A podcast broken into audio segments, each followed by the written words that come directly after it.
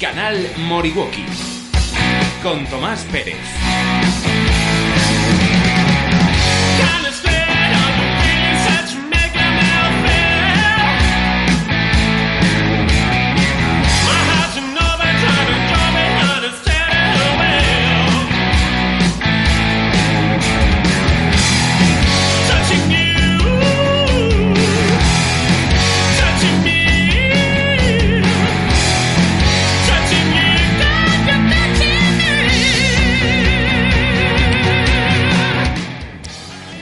Radio Moriwaki, programa 132. Con muchos temas acumulados en estos días, eh, muchos, muchos, muy diversos de, de todo el mundo de la, de la moto. Buenas tardes, Michel. Hola, buenas tardes, buenas tardes. Michel de RGP y Manolo Villaseñor Muy buenas, por aquí estamos otra vez. de TCM. Soy, sois tío de siglas, ¿eh? RGP, TCM. Ah, somos así, de chulos. Somos muy, muy concretos. Muy concreto.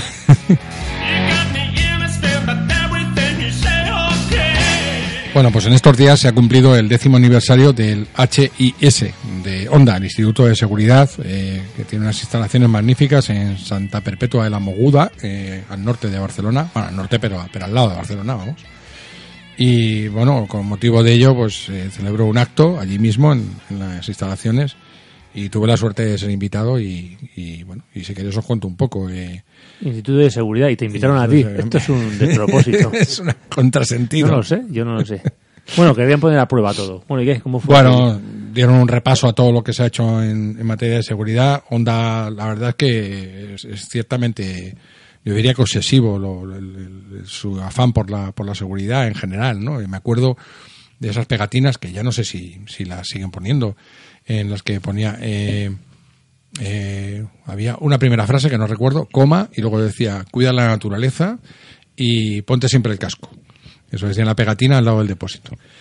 Y otra que esa me llamaba mucho la atención. Esa es como del año ochenta y poco. Ochenta y pocos años. No sé ahora mismo es exactamente el modelo. Estuviera aquí mi amigo Dani me diría hasta, hasta el día que se que salió al mercado.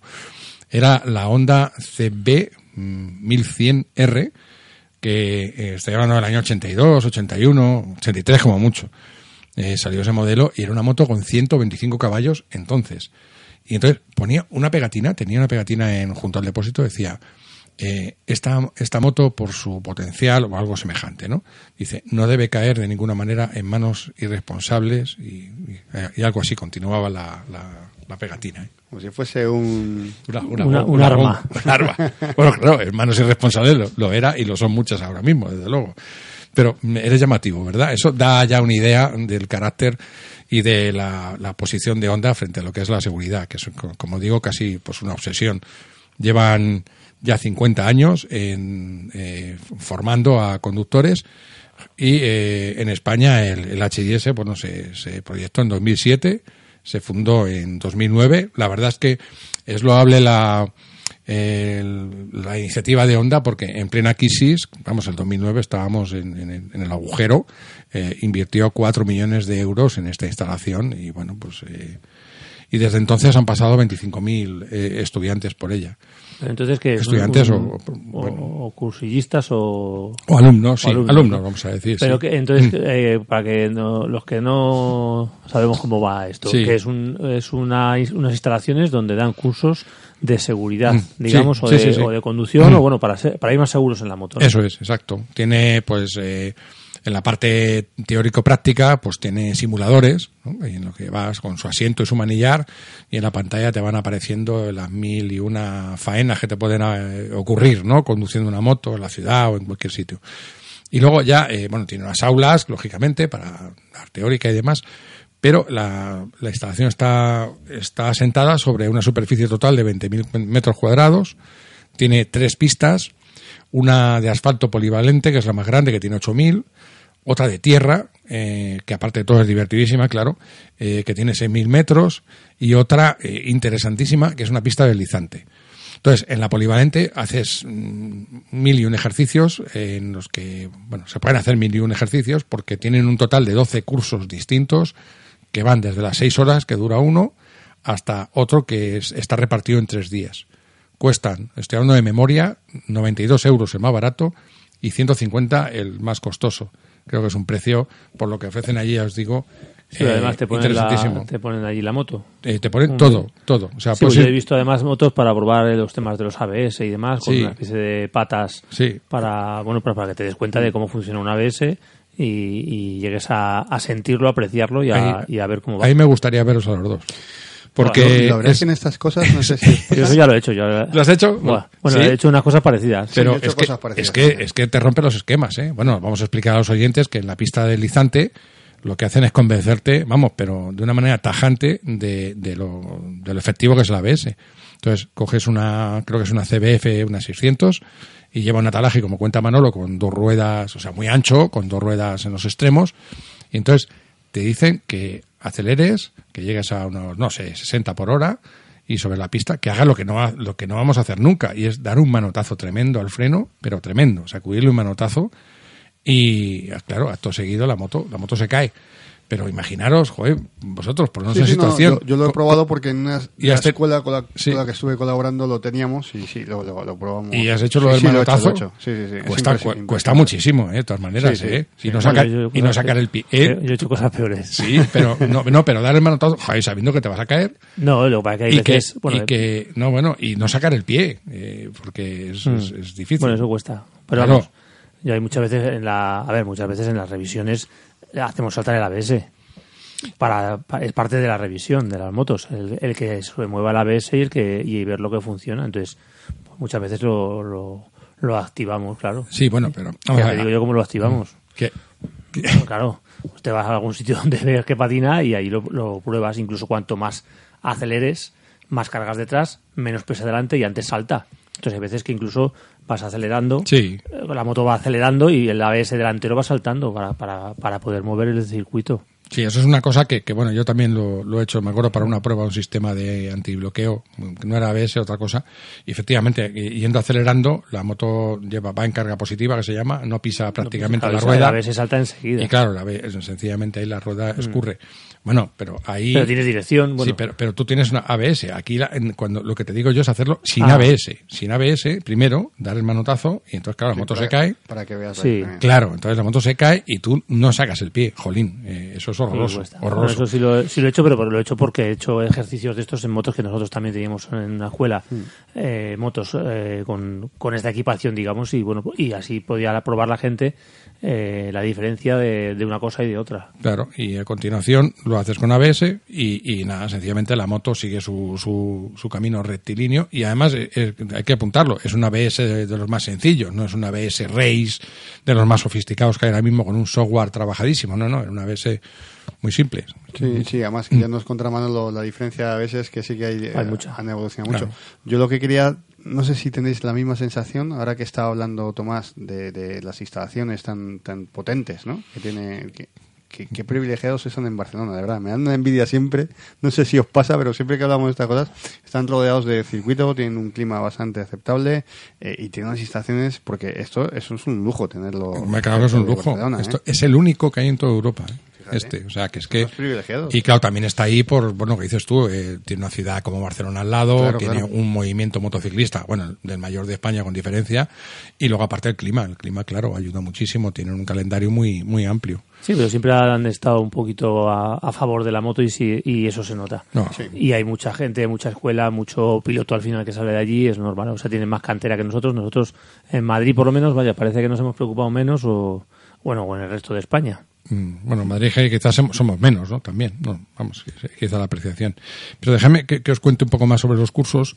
En la pista polivalente esta hay un ejercicio muy interesante en el que se trabaja la mirada. Entonces, claro, tú puedes guiar la mirada, mm, adelantarla, por ejemplo, en una curva y estás llevas la mirada torcida, la cabeza torcida hacia una parte de la curva. Pero ¿cuánto torcida? Hombre, pues yo no sé, 30 grados, 45. A, veces hay fotos de Alex Ring que me llaman mucho la atención, que le ves al tío con toda la cabeza girada, ¿no? Como 90 grados. Bueno, aquí hay un ejercicio que la giras 180 grados. Y dirigiendo la moto 180, o sea, la mirada 180 grados, llevas, llevas la moto. Bueno, muy interesante. No os cuento, no os cuento nada A mí es más. que el cuello no me gira tanto. Eso digo, decir, la niña del sorcista. ¿no? ¿Cómo se suele decir? No sé. Un poco más o menos, ¿eh? Un poco más o menos me vi. En fin, hay otro de, de dominio y control. De, en general es dominio y control de la moto, también este en cuanto a la percepción espacial.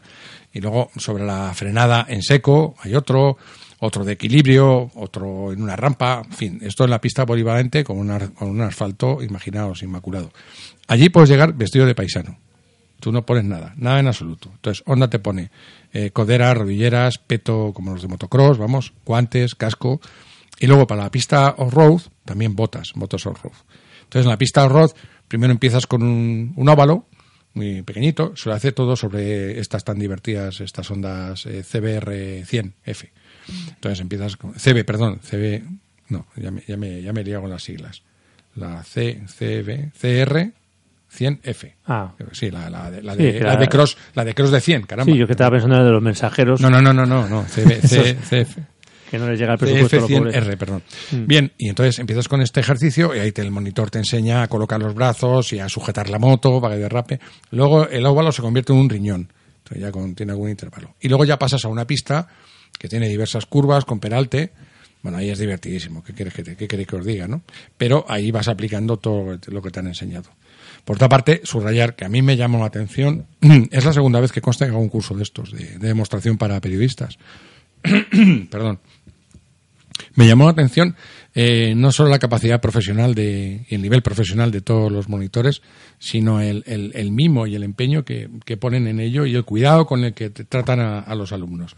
El- esa, la parte psicológica es algo que es muy, muy importante la formación, vosotros lo sabéis, y ellos lo miman con un cuidado. Y aparte, joder, se ve, se apasionan por su trabajo, se ve que, que- que, No, bueno, sí, muchas veces lo que que, les gusta. decimos que un monitor no, no tiene por qué ser un tío rápido, tiene que saber explicar, saber ver y bueno, y que le guste, que le guste enseñar. enseñar. Sí, allí desde luego no es cuestión de ser rápido, es cuestión de, de- Mm. de todos estos conceptos, manejarlos y moverlos. Luego hay un, un ejercicio que llegas por un pasillo y uno de los monitores está con una bandera roja y el pasillo donde está él se bifurca, izquierda y derecha, pero todo muy estrecho, ¿no? Entonces me- recordó al lanzamiento de un penalti. Entonces llega, llega con la moto, entonces en el último momento te indica con el banderín izquierda o derecha, ¿no? Tú tienes que reaccionar y girar. Si el era nuevo, ¿no? Cada, Eh, cada semana lo ya cambia. entonces, banderillero. Llegué a la primera y, y nada, me salió clavado, perfecto y tal. Y la segunda vez llego y ahí me pasé de listo. Pasé de listo porque quise adivinarle la, la intención, como hace el, el portero con el delantero que tira el penalti. Vamos, me engañó, ya ves si me engañó. Puso la, cuando ya puso el banderín para un lado, ya, ya, ya, ya me había tirado yo para el otro. Se me ve en la foto riéndome, claro, a ver, me engañó. Pero también es muy, muy Mientras que útil. no te lo lleves Claro, delante. eh, me imagino el monitor ese con el pelo blanco. En fin, eh, como digo, un- una, una experiencia muy, muy interesante. Yo solo la recomiendo a todos los alumnos que, que pasan por mis cursos. Les digo, si pasáis por Barcelona, de verdad, no dejéis pasar por alto, vaya a la redundancia, la, la, Pues sí. la oportunidad de, de hacer uno de estos Sí. cursos, porque es complementario a lo que haces tú, Michel, a lo que Sí, hago o yo. sea, es muy único. complementario. Es Yo creo que sí. es único. Entonces, como es, único, siempre siempre es distinto de lo de todo lo que hacemos los demás. A mí me ha llamado la atención, ¿eh? Sí, me ha venido ya desde hace muchos años, me han venido siempre cosas Mm. y demás, y sí que me ha llamado la atención el, el pasarme por allí. Pues si tienes la oportunidad de hacer alguno, eh, te vas a sorprender porque a, a mí me descubrió, y es la segunda vez que hago este, alguna algún detalle más, ¿no? Para, para aprender. Así que, bueno, pues eh, siempre pues, eh, aprende, por mucha experiencia que tengas, eh, siempre vas a No, aprender algo, por supuesto, Y, pero el, y el que diga que lo sabe todo Bueno. es el primer error. pues ya verá, allá, allá él, él, Mm. sabrá lo que dice. Si sufres o has sufrido un accidente de tráfico, nuestro bufete Tráfico Ayuda te ofrece un equipo de abogados, médicos y peritos que te asesorarán sin ningún tipo de compromiso y te ayudarán a ejercer contundentemente tus derechos hasta la obtención de la máxima indemnización que mereces. Un 99% de éxito demostrable nos avala y lo mejor de todo es que no tendrás que desembolsar ni un euro hasta que cobres tu indemnización porque en Tráfico Ayuda, si no ganamos, no cobramos. Estamos a tu disposición en nuestros despachos de Madrid, Barcelona y Valencia. Ponte en contacto con nosotros llamando gratuitamente al número 900-902-740 o a través de nuestra web info arroba tráficoayuda.es. Y recuerda, en Tráfico Ayuda, si no ganamos, no cobramos. Bueno, y hablando de cursos, eh, ya, claro, aprovecho y lo, y lo anuncio, aunque está mal hablar de uno, pero eh, he preparado... eh, Es hablar, mal hablar de uno bien. Intentar hablar eh, medio bien, por lo menos. Eh, bueno, no, en este caso no toca hablar bien porque, claro, va, va en la seguridad de todo el que se anime a, la iniciativa que les voy a proponer y es, bueno, pues un curso trail. Un curso trail, como ya arrancamos el año pasado, la verdad es que con un soporte logístico y administrativo aparte, este, este año lo hacemos totalmente independiente, como el Club Moriwaki, y entonces es un curso trail básico, básico, mmm, por debajo de básico, incluso es para aquel que no ha pisado nunca la tierra, y que bueno la tierra le da la grima que le daba como cuento siempre a, a, los almarienses aquella vez que nevó y que nunca habían visto la nieve y no se atrevían a pisarla no pues pues algo parecido. Para ellos está pensado este curso y nada es en cuestión de en una mañana en cinco horas más o menos lo liquidamos todo con una serie de ejercicios y luego después un paso por una, un trazado muy todo muy muy sencillo eh, ¿Pero para dónde, habituarse. ¿dónde, dónde hay, ¿Cómo hay que apuntarse? Voy muy, muy, muy rápido. Bueno, el sitio está, está en medio del campo, así es que está en, en la parte de Casar, Casarrubios del, del Monte, bueno, está a 15-20 minutos de, de Madrid.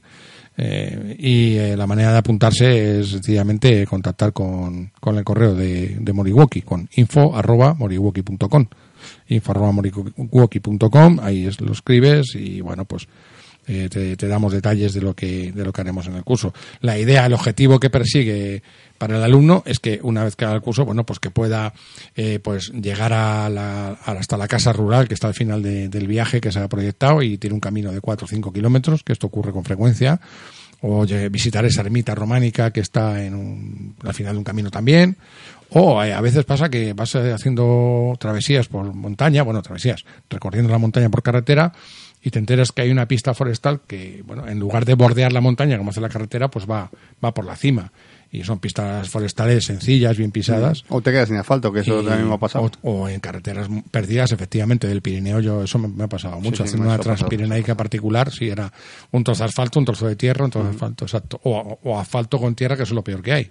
Porque entonces iba repartido aún. Entonces, ese es el objetivo que, que, persigue el curso. Entonces, bueno, pues como digo, es muy sencillo. También el precio es también está ajustado a, a la sencillez y bueno, pues nada, todo el que se anime. Eh, eso sí, que, que, no lo deje mucho porque mmm, cogeré muy poquitas motos, seis, siete como máximo. Y ya van cuatro, así es que... Eh, no, muy bien. Sí, sí, así es que bueno. Bien, y pasamos a otra, a otra cosa, otra cosa porque me ha dado tiempo en esto de tiempo a ir a, en estos días a ir a Barcelona, del HIS, y entrevisté allí al presidente de, Honda, Honda Iberia, eh, Honda Iberia que eh, comprende la parte de coches y motos, eh, y para España y Portugal. Entonces, Marc, Marc Serrulla, estuve unos 15 minutos hablando con él, una entrevista muy interesante que aparecerá publicada en soymotero.net. Y lo mismo que el curso de HIS de Honda, aparecerá también publicado, detallado el reportaje en, en soymotero.net. También me ha dado tiempo, eh, bueno, pues a, a, pasar por Retromóvil. Pero antes de hablar de Retromóvil, hay una ruta solidaria eh, que no quiero que se, que se, nos pase, Michel, el sábado próximo, Exacto. día 7. No, eh, 8. no, no, el 7. 7. Es el 6, sábado, 6 de diciembre, que exacto, es fiesta, que y, es, y es viernes. el día siguiente, sí. Sí, es una, es una ruta solidaria, solidaria que lo, lo, ha movido, la verdad es que más los ha movido es el Z, el Club Kawasaki Z. Y bueno, pues ahí contribuimos un poco entre todos. Está el, el bueno, estamos nosotros que sorteamos un, un, una rodada en el Jarama. Eh, está también el Mancho, que es el, el famoso sitio de torreznos de, de Cebreros, en Ávila, donde allí nos darán un desayunito ¿eh? para, para reponer fuerzas y salimos desde, desde Madrid. Te voy a decir exactamente eh, cómo se llama el, el, sitio para que puedan ir los, los oyentes. Claro. Ver, espérate que os lo busco. Un momento, por favor. Bueno, sí, es una ruta, una ruta solidaria, pero bueno, lo que consiste es en llevar un, un kilos de alimento sí, se trata, no perecedero, ¿no? Exactamente, sí, se trata de que... Es un banco de alimentos, ¿no? Exactamente, pues el, el, famoso pues kilo de, de, pasta, de garbanzos, de, de este tipo de cosas y que, bueno, esto se va a dar todo a Caritas eh, y bueno, pues uh -huh. eh, a todo el mundo que asista, pues eh, pues que, que, lleve, que lleve algo, cuanto más lleve, pues mejor. El, el estamos, el, el que lo promueve también es el Hotel Artiem, que está en, en Madrid sí. y que además será de donde comience la ruta. Lo haremos, queremos hacerlo por etapas, desde el Hotel Artiema hasta Cebreros, pues saldrán grupitos para que no haya que tengamos problemas ni de circulación, ni con Guardia Civil, ni demás, o sea que haremos un poco salidas con gente que conozca un poco el camino, que no se pierda. Es una ruta muy fácil, ¿eh? es muy sencillita, y bueno, hace frío, pero bueno, parece que anuncian buen tiempo, así es que animo a todos a que se vengan con su kilito y que, bueno, que contribuya- contribuyan a esta causa tan, tan bonita ¿no? y solidaria. Eso te iba a decir yo, que de momento, según el tiempo, dice que va a haber 13 grados y sol. Bueno, o sea, que de no esos días mal. que ya se nos está acabando algún día de estos que todavía se puede se puede rodar Ya. más o menos cómodo. Y estaremos los tres, o sea que también podéis de allí eh, sí. piedras si queréis. Yo, la- yo, ah, bueno, también animo, a- está eso por un lado, y para no dejar eh, la línea mo- motociclista, pues al día siguiente en FK1, pues si quieren vernos en acción, eh, vamos a correr las cuatro horas de resistencia. eh, es un, una, ahora hablan de un gobierno Frankenstein, ¿no? Y no sé, cosas así, ¿no? Pues esto es una carrera Frankenstein también un poco porque hay mini motard, hay scooters, hay Lo que sea. pit bike Lo y, y va un equipo de RAF oficial. vamos, vamos el amigo Isma Bonilla y, y un servidor. Vamos a, Lo- los bajitos, ¿no? Eh, sí, se, bueno, se trata precisamente los dos, ser dos tíos muy grandes, pues se trata de, de- de mostrar que la moto es capaz y que, bueno, eh, porque bueno, valdría también hacer las cuatro horas, vale, con dos tíos de 60 kilos, 50 kilos, bueno, pues sí, pero, pero lo sí, importante no es ganar. si acabas y demás con, con este peso, pues bueno, bueno, díselo a Isma, que lo importante no es Bueno, ganar. sí, hay veces que, que dices, tío, ¿qué parte no has entendido de tal? Y dices, tío, es que se me han cruzado los cables. es la Isma. Creo que va a haber un ambiente, bueno, de momento estará Santi Mangas, eh, eh, que es, eh, vamos, mi monitor de talismán de, de la escuela Moriwaki, eh, correrá con una, una mini motar, y no le veré el pelo, imagino, por desgracia, en fin, ¿qué le vamos a hacer? Entonces, eh, me han soplado que correrá este, Unai se llama, el padre de, de Iker Lecuna. No, Unai, sí, no estoy seguro ahora. El nombre lo tengo por ahí. José, además lo conozco, ya, estamos, ya, ya sabéis lo que tengo yo con los nombres. Bueno, pues el padre de Iker, que, que bueno, pues que también va a correr, no sé, me han soplado que con 1.85, no sé, no sé qué, no sé qué aparato será, pero bueno, que andará por allí y que andará también Iker. Sí, desde luego, si va Iker, trataré de, de darle, de, bueno, pues eh, arrinconarle en algún momento y tratar de sacarle información sobre cómo va esa KTM de, de, no de tiene para- MotoGP. No parece que vaya mal, o por lo menos a él. A él, a él no parece que le vaya mal, exactamente. Pues eso, el, el- también el, el sábado tenéis la ruta solidaria en- y el, el domingo, pues nada, si queréis pasaros por Así que fin de semana FK1, para poder hacer cosas. pues será, será divertido. Eso seguro, como mínimo la carrera es divertida. Eso, eso ¿Dónde era la carrera? En FK1, Ah. en, en Medina del Campo, bueno, en Villaverde de Medina, que está junto a Medina del Campo para, para ser exactos. Bien, y me había quedado nada, comentándoos que, que visité Retromóvil. Retromóvil es una muestra, pues ya el nombre lo dice, eh, es una muestra principalmente automóvil y tiene algo de motos. Algo de motos, la verdad es que no es mucho en cantidad, pero a mí sí me pareció interesante, porque había algunos, algunos elementos, eh, bueno, pues eh, muy difíciles de ver. Uno de ellos es una, un velocípedo, no tiene nombre ni siquiera de moto todavía, porque de- mm, que va a, que, a vapor. O sea, imaginaos a vapor ahí cómo, cómo conducir eso. Estamos ahora con las, las motos eléctricas y que si vienen híbridas, que si no sé qué más, imaginaos ahí una, una moto a vapor, ¿no? Y bueno, también hay un, una, eh, un ejemplar eh, único único, que es una Bultaco Montjuic, porque de estas se hicieron dos, una de carreras y otra matriculable para, para poder probarla fuera de la del bueno entonces fuera de nada porque no había circuitos. Entonces y eh, aquella moto quedó medio destruida la, bueno la- de la otra no se supo nada entonces eh, la, la reconstruyeron y han hecho esta reconstrucción y bueno era un privilegio poder poder verla no sé había motos muy interesantes había Indians preciosas eh, de, principio del siglo XX eh, Harleys también de, aquella época, una Royal Enfield de, pues sí, era una cosa así como del, de 1910, eh, eh, motos que merece la pena ver. Y luego llegó un momento, la verdad, un momento emotivo, es que mm, os digo la verdad que no, exacta, exacta, no he visto ninguna. Vi mi primera moto nueva.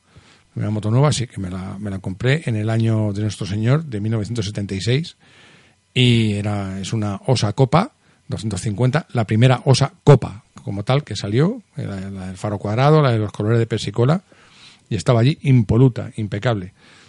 Todo, esto, todo en esta vida es tener dinero. Pedían 4.200 euros por ella.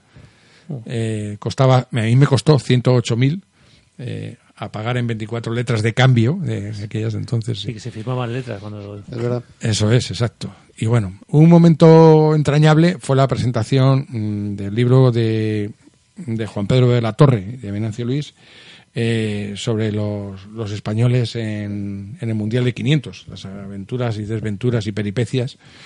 Eh, y allí estaba el escribille y, y estaba eh, Nani González de, de Nicolás, Fernando González de Nicolás, vamos, que todo el que conozca un poco de historia de motociclismo sabrá que es un personaje, bueno, que intentó correr en todas las categorías posibles de, del Mundial, incluida la de la Sidecar, pero no me acuerdo qué...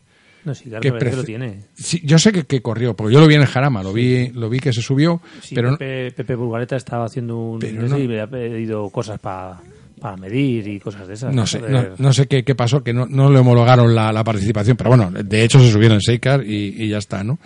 Y entonces empezó a contar allí de cómo mm, te vas con una furgoneta a Andestop, a Suecia, en el año setenta y tantos, y, y duermes en cualquier sitio y, y hasta cazando conejos con el coche para, para, para, comérselo. Sí, yo, yo- yo llegaba a ver gente con un R12 Sí. eh, ranchera de esas, con una 125, eh, con la rueda delantera quitada y varias cosas, pues metía allí dentro y pues la por ahí viajaban a, a los circuitos. Sí, sí, vamos, ya te, lo, sin prisa, ya te lo digo yo, que un amigo mío, Pepe Pardo, que luego, bueno, tuvo más evolución, en- en- después del Criterium de Solomoto, tiene una volta con Striker, y nos pasamos una noche intentando limar la bola del enganche del remolque, ¿eh? para porque entonces había los enganches de los remolques había dos o tres tamaños, entonces y, y no encajaba el, el- la bola del, del coche era más gorda que el enganche del remolque. Entonces teníamos tal obsesión por correr por ir a Calafat desde Barcelona con, con el coche y las motos, que ahí por la noche, a la luz de una farola, con una lima, dale que te pego los dos a la bola del, del, del enganche. Claro, evidentemente, pues podíamos seguir ahí todavía dándole a- Todavía estaría ahí. estaríamos dándole la lima, ¿no? Y lo bueno es que decía, ya parece que ha mermado, sí, sí, parece, sí, sí, mira, prueba a ver, prueba a ver y tal.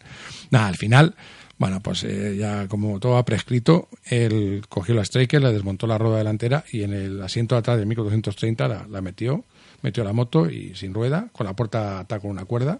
Ya va.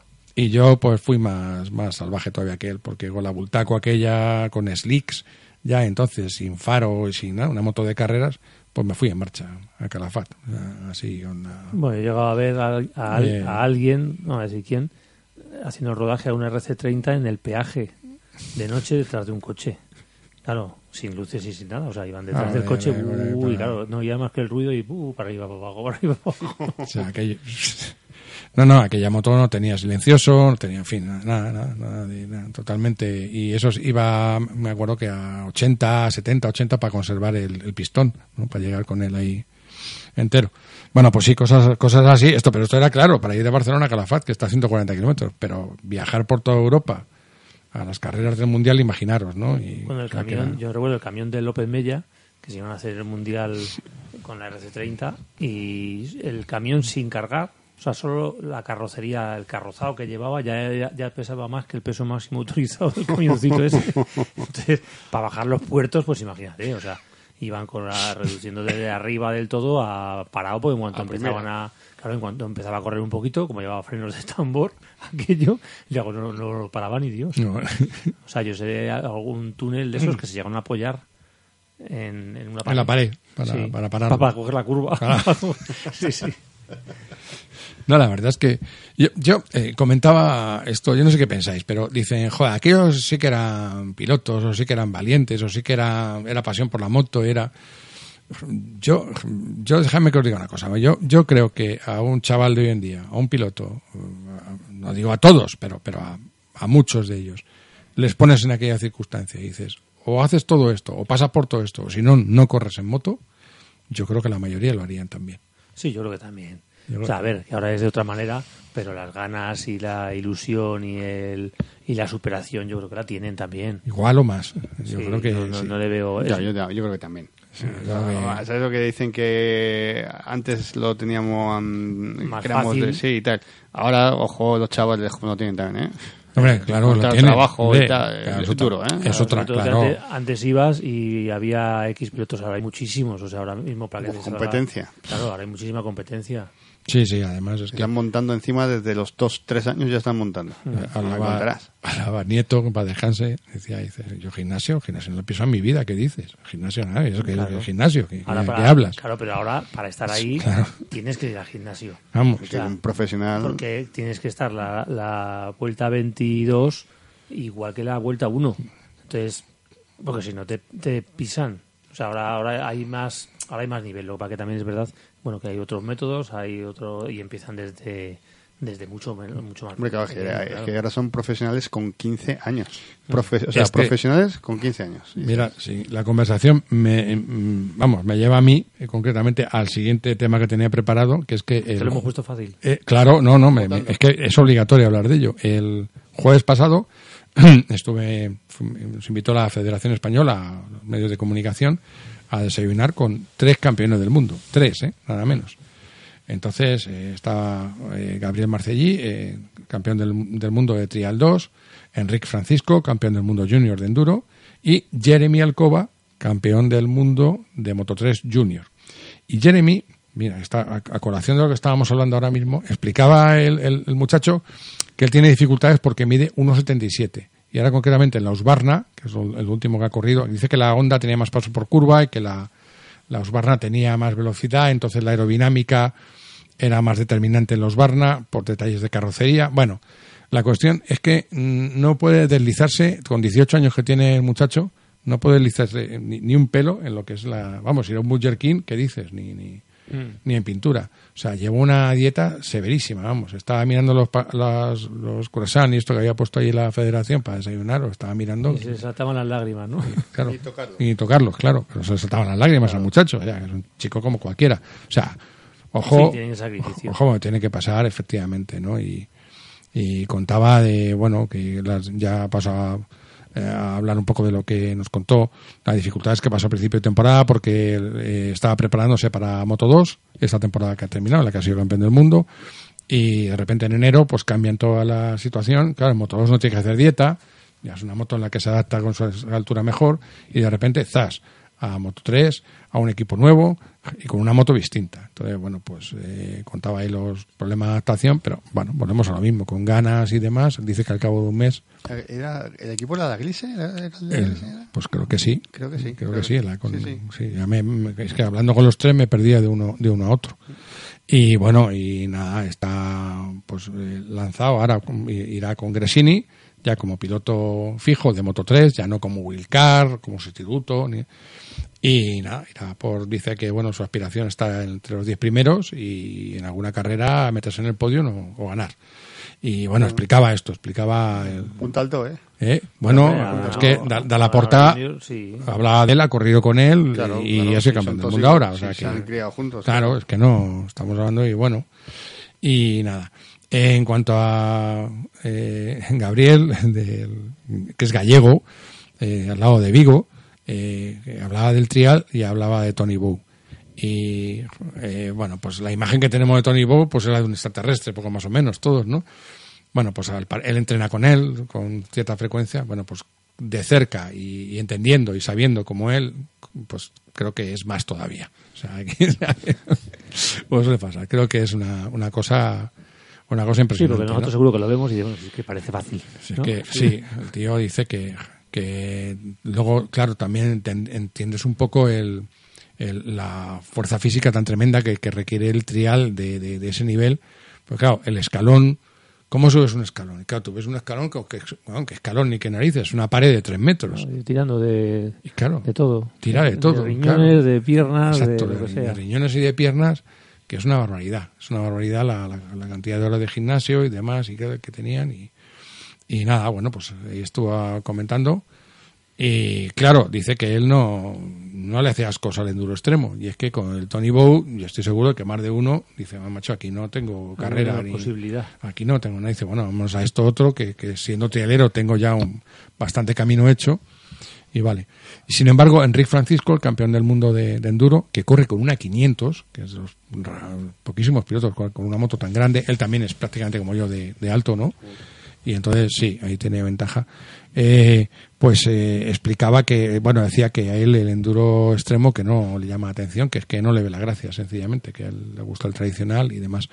Y me explicaba sobre la 500 y yo, jolín, pero es que esa moto es muy, muy brusca, ¿no? Muy poderosa, muy, o sea, es muy, muy potente. Y entonces dice, claro, es que el secreto está en llevarla eh, suave y con, no arriba de vueltas, sino ir aprovechando el par, ron, ron, ron, ron, ron, con el traqueteo este. Sí, de todas formas, Y- con la inyección y demás, Sí. puedes hacer que una moto. Vamos, puedes modificar bastante el, el- el comportamiento y hacer que algo sea mucho más suave o mucho más dócil, mucho más llevadero y luego cuando necesites potencia tenerla. Exacto, es, ah, así es como lo, lo explicaba él. ¿no? Y no, me co- contaba algo muy gracioso sobre Iván Cervantes. Iván Cervantes es el capitán del equipo de enduro de la federación, en el equipo en el que milita Enric y que entrena muchas veces con él. Y él, él dice que, que no compite, pero que no deja entrenar. No deja entrenar. Iván está pim pam, pim pam entrenando, que es súper competitivo. Y que, vamos, si le gana, se cabrea. que se cabrea. Bueno, a ver, toda esta gente, toda Esta esta, gente, gente, ¿verdad? Es- está, claro, no le gusta hacer segundo. no, no, no, no, Claro, no, no, pero no, nunca. Entonces, por eso están ahí. Porque si te gusta hacer tercero, no estás ahí. Yo, yo he probado varias veces eh, estar con gente súper competitiva, con campeones, y hablar y tener un poquito más de confianza con alguno.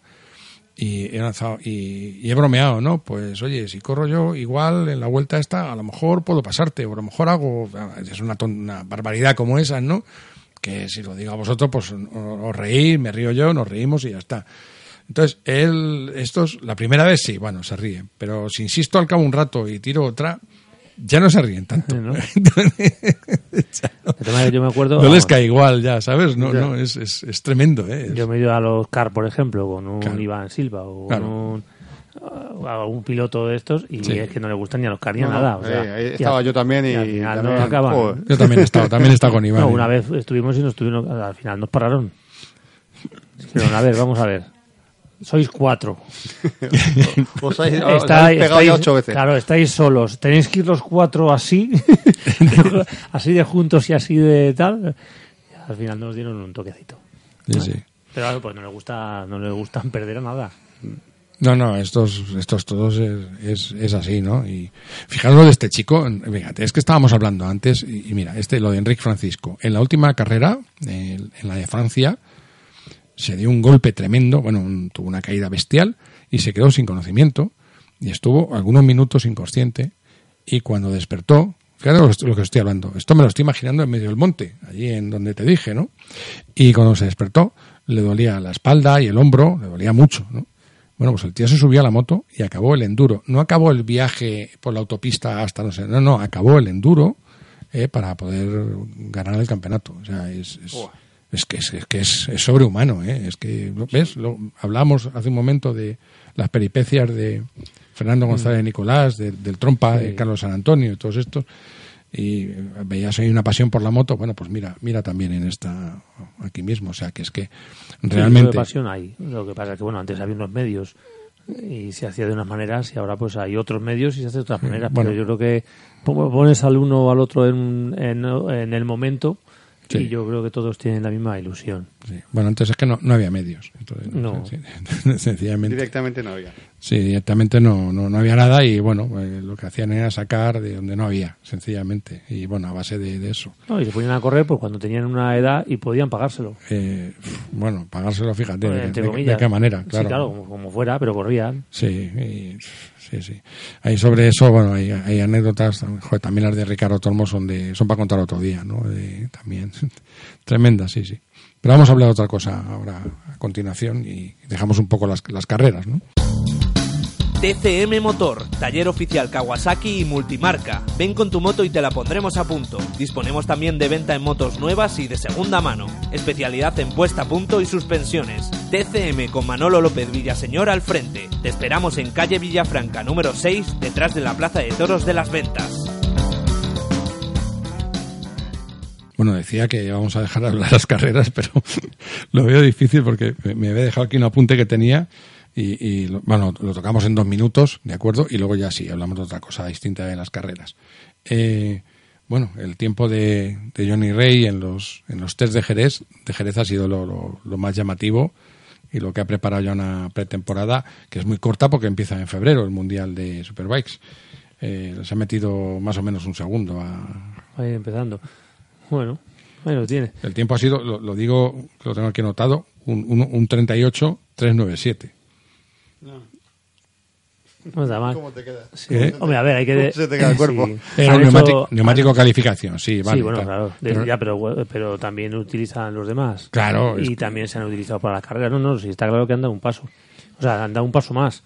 Eh, bueno, porque han hecho unas, unas modificaciones también en la moto y luego porque además a Johnny el circuito de Jerez yo creo que le gusta.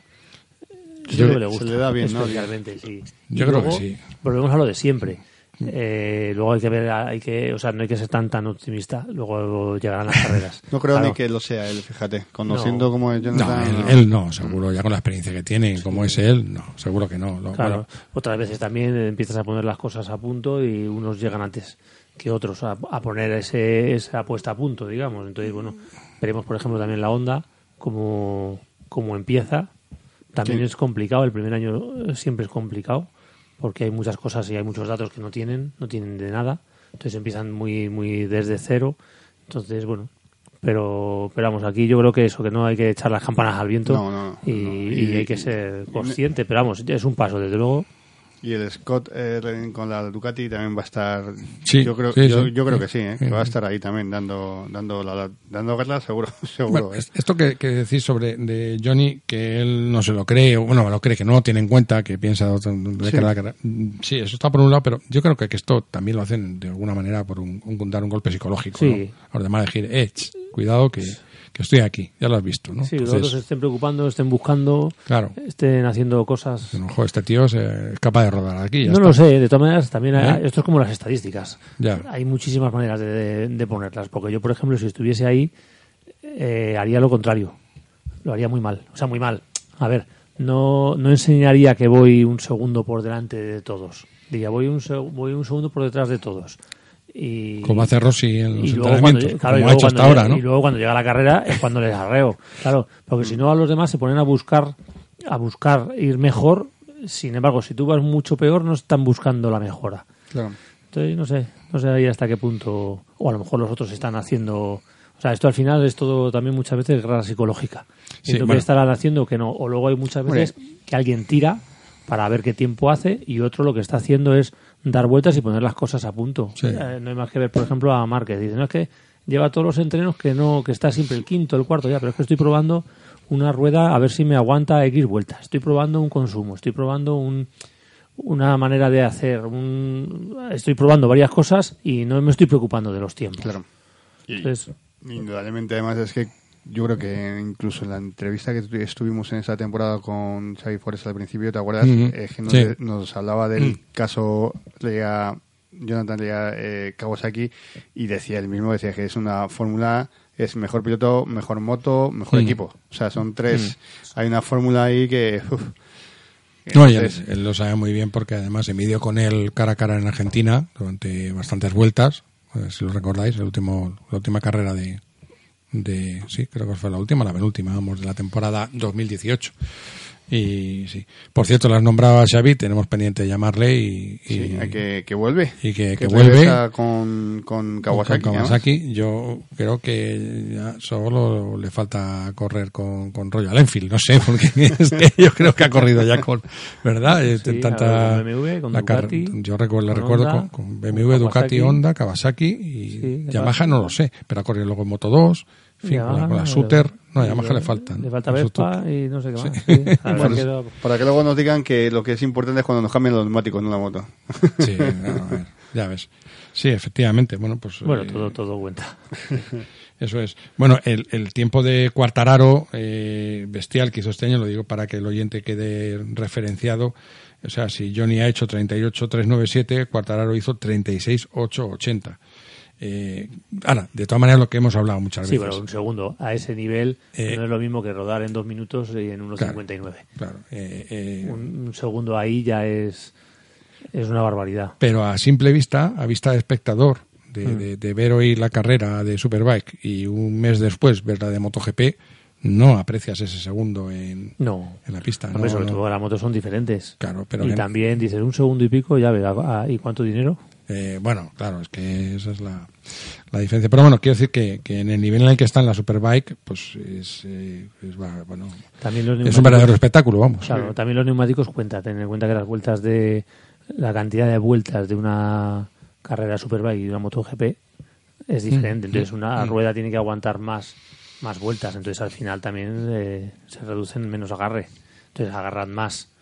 eh, seguramente, vamos, las ruedas de Superbike Que las de... que las, Mm. que las otras que tienen que aguantar muchas más vueltas. Y luego el margen de temperatura también es muy, es muy particular. Bueno, son ruedas muy, muy diferentes El margen de temperatura es más crítico en, en, en, MotoGP. en MotoGP que en, que en- sí. Eso, esa es la sensación que tenía, ¿verdad? De que Sí, pero claro, para conseguir que esté con un cierto agarre a, a, a tantas vueltas, es que son muchas vueltas, es mucha potencia, Sí. es mucha es mucho trabajo. Es que les he oído a algún piloto en alguna ocasión que aflojó un poco porque tal y que ya la goma, Sí, creo bueno, que a Pedrosa acordado- o algunos sí se lo llega a escuchar, ¿no? Sí, Que- acordado que- mínimamente de Rossi, que estuvo Sí, cuando se rompió los tobillos, que estaba esperando un poco a tal, y en cuanto estuvo esperando Sí.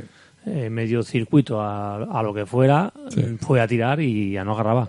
Bajó Sí. justo de temperaturas y nos lo comentó además una vez aquí Bautista, que el margen era mucho más pequeño Exacto. de las Michelin que de las que de las Pirelli Bridgestone. y las Bracestone. Mm. Bien, bueno, vamos a hacer una mínima pausa y, y dejamos las carreras ahora sí, A para si to- verás, tocar si otro tema. No aguantas nada. Ven a disfrutar de tu moto con RGP. Gestión y organización de eventos en circuitos para profesionales y particulares. Jarama, Jerez, Albacete. Comparte tu pasión con las máximas condiciones de seguridad disfrutando del mejor ambiente. Con la RGP School podrás elegir entre nuestros cursos de conducción, pilotaje, conducción segura o supermotar.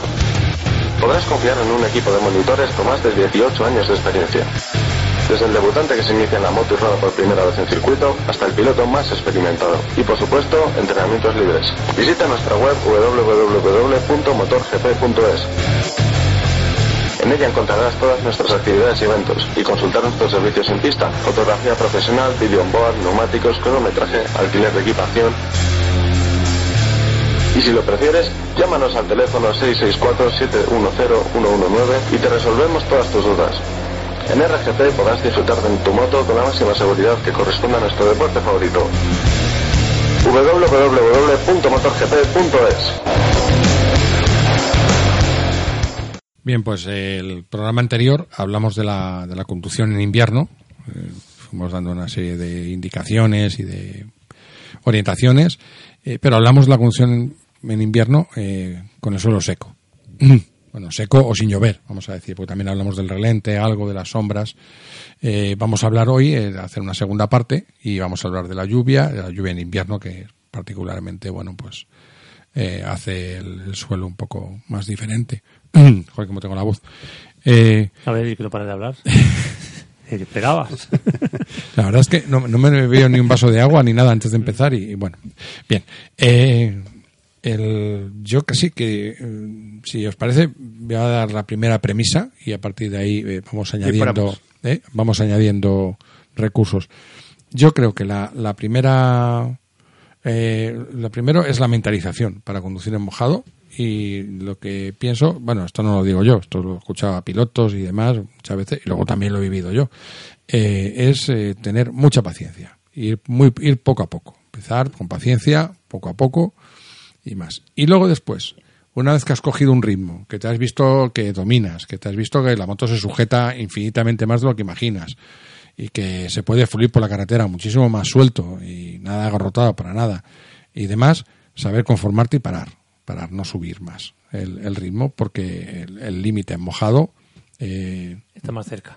está más cerca o, o no se distingue sencillamente porque les ha pasado a los pilotos ¿no? que pasan y dicen "Joder, he pasado la misma vuelta que, o sea la, la misma, el mismo paso por curva que el anterior por la misma línea igual de inclinado y la Hombre, otra además, el, el pasar ¿Eh? los límites en, en lluvia o en mojado eh, es más peligroso porque eh, cuando lo pasas ya no tiene vuelta atrás. O sea, en, en seco pues te puedes equivocar un poco, te puede dar... Un pequeño margen, ¿no? Tienes un margen. Exacto. En mojado, cuando te has equivocado, ya te has equivocado del todo. incluso la derrapada en mojado es muy difícil Es de muy- controlar sí, muy muy difícil complicada. Y en cambio en seco, bueno, tienes una posibilidad. Eh, Exacto, a eso me refiero, que, que- Claro. que el mojado no te permite un error, eh, el seco sí.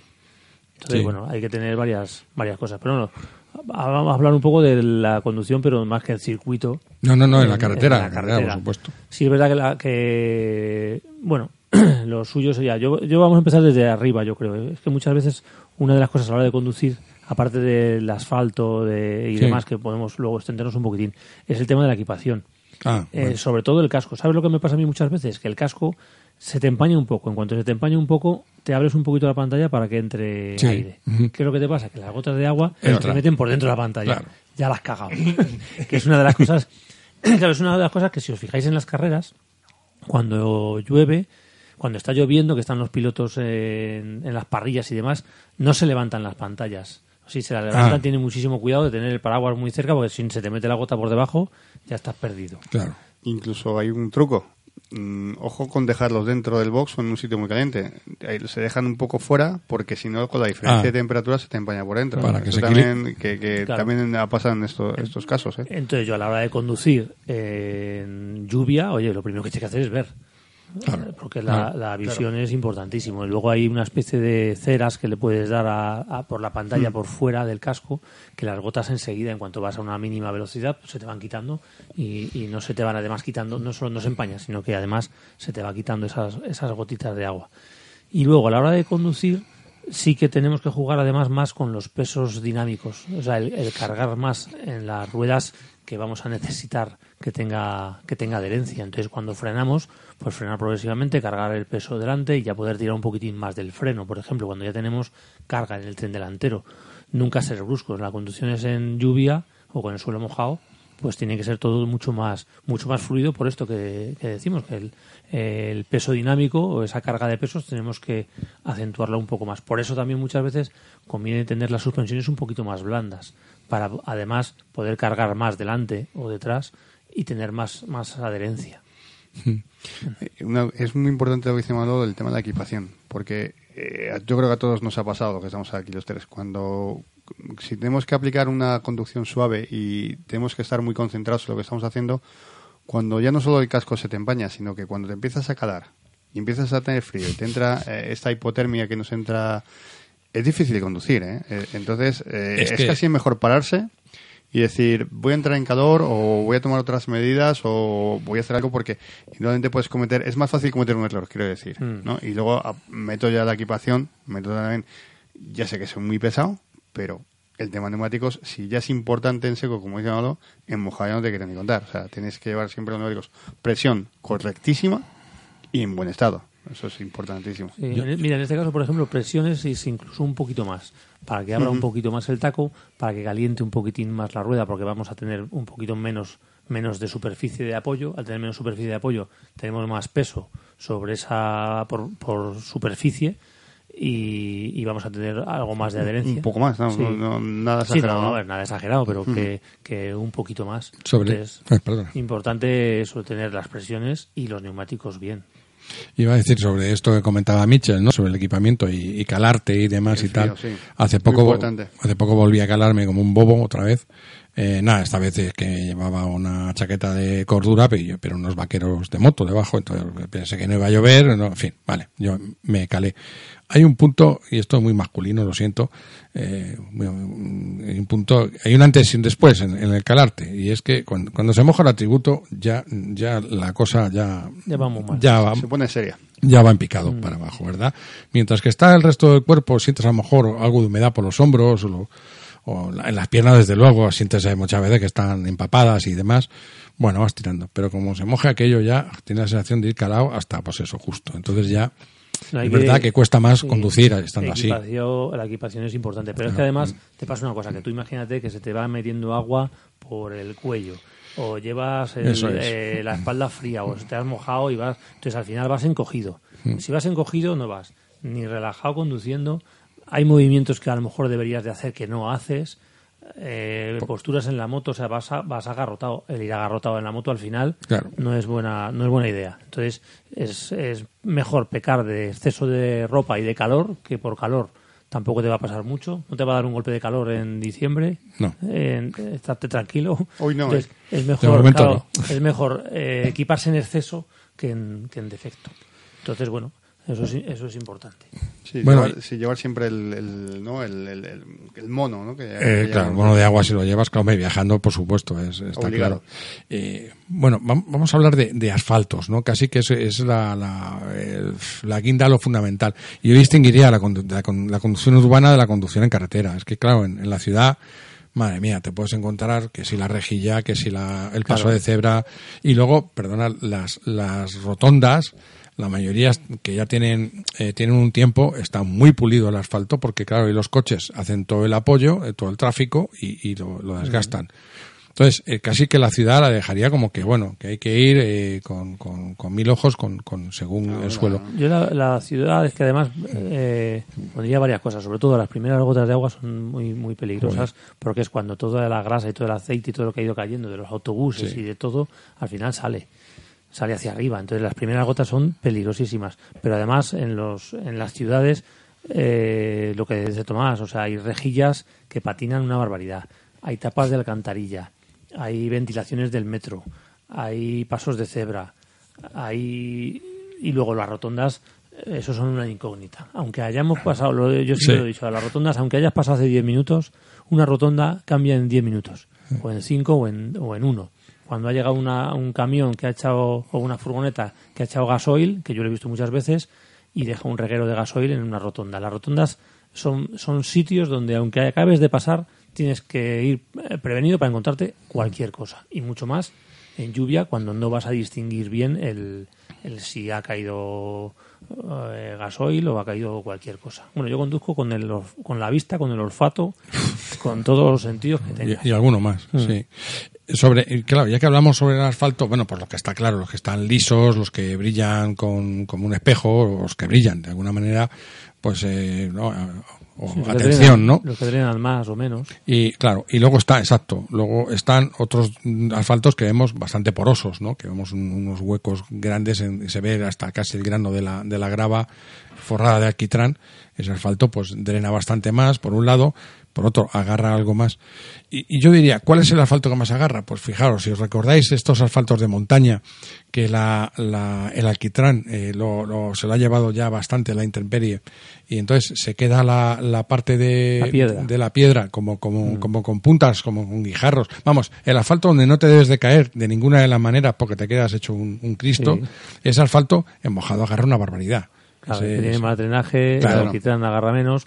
De todas formas, es como en los circuitos, cuando asfaltan, mm, hay mucha más tecnología de lo que nos parece. Madre mía. Eh, claro, Es un- entonces hay mucha, hay un tipo de piedra que agarra más que menos, que claro, son precios diferentes. Y compuestos. y compuestos claro. y o sea por eso te digo que hay muchas veces que dice que tú ves una, un asfalto y dices joder es que este que está como muy blanco y resulta que la piedra esa agarra una barbaridad Y en cualquier caso, mm, vuelvo al recurso rudimentario eh, este del otra del programa anterior, que creo que lo que sí, ya lo mencionamos. Eh, claro, estamos hablando oyente, bueno, ¿y cómo sé que este asfalto no agarra nada o agarra, este agarra mucho, eh, lloviendo y demás? Bueno, pues el, el- el recurso de la bota, de dejar deslizar la bota un, un momento, pues eh, y, y probar la sensación que tienes de o si te adelanta la bota, pues está Muy claro que, que el asfalto ese, pues va a fíjate, agarrar la ¿no? chancla y si sale disparada Sale claro, es que- y claro, si se queda atrás la bota, pues evidentemente ahí es donde, donde estás agarrando. Entonces creo, creo que transmite mucho más de lo que parece. Sí, se ve el- el- el- un poco de sentido común si tú la bota. te vas fijando, como decíamos en el coche, si, si va arrastrando, si va dejando También. mucha agua, si te van tirando mucha agua los coches que van delante de ti. Eh, hay muchos indicadores que te pueden decir cómo, cómo está la cosa. Y también, bueno, este es el recurso de la bota para cuando empieza a llover, dice, ¿está ya mojado o está todavía, o está como tú dices, ¿no? Está ese barrillo que forma con el polvo, la Y grasa todo y demás. que como vamos con pantallas oscuras casi todos Sí. al final con una pantalla oscura se distingue mucho lo que decía Michel no se sabe si está mojado o está oscuro o es asfalto muy negro entonces hay veces que sí tienes que fijarte en, en los neumáticos de los coches si está si está el suelo mojado o no mí me gustaría recordar un poquito el tema de los frenos eh, con lluvia porque con, con el asfalto, o sea, con frío, pues más o menos, pero con lluvia, si tú haces una recta muy larga, al final las pastillas de freno y los discos de freno se van mojando. Y al final el primer to- tacto de freno no frenan. O sea, eh, está demasiado mojado, demasiado frío y, y no frena bien. Entonces, eh, sí que recordaría a lo mejor en algún momento dado, en alguna recta, si vamos a prever que luego viene una curva, sobre todo, pues eh, tocar un poquito en el freno, que no vaya tan tan mojado y tan tan frío, porque si no al final el, eso, el tacto es muy muy de madera. Entonces, nosotros nos ponemos a frenar, vemos que, que no, no para la moto, frenas, frenas, frenas, al final se calienta y, y frena un poco a lo mejor brusco después. Entonces, para tener siempre el mismo tacto, bueno, pues prever eso y en un momento dado, pues antes de una frenada que estás viendo que va a venir, pues darle dos toquecitos al freno para yo- tener siempre el mismo tacto. Una cosa que suelo explicar también algunas veces en los cursos, cuando me preguntan sobre la conducción en mojado, también yo creo que un, creo que una cosa bastante validadora de frenar es, es y siempre como dice Malo, acariciar, ir frenando un poco, pero no hacer frenadas muy bruscas, o sea, mantener siempre la moto tanto en aceleraciones como en frenada lo más plana posible, o sea, intentar no hacer las cargas muy límite, no sé si me estoy explicando muy bien, Sí. muy límite ni, ni en la frenada ni, ni en la aceleración.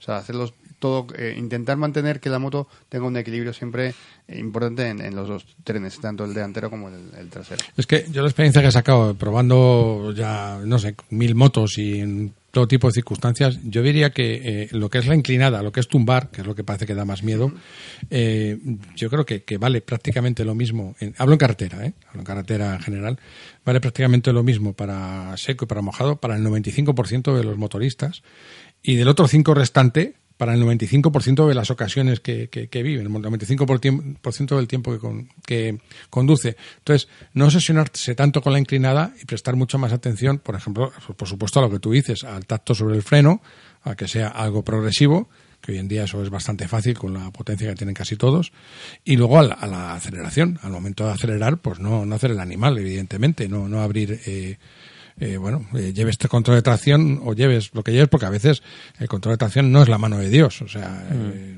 y lo vemos en MotoGP. eh, acordado de la caída de Márquez hace poco, que salió ahí con, dando, dando Sí. zancadas en el aire. O sea, eh, está claro que, que no, No, es. en, en conducción en lluvia eh, siempre todo todo mucho más mucho más suave. A mí me gustaría también recordar un poco a las, las motos. Normalmente las motos que llevan tres mapas de potencia.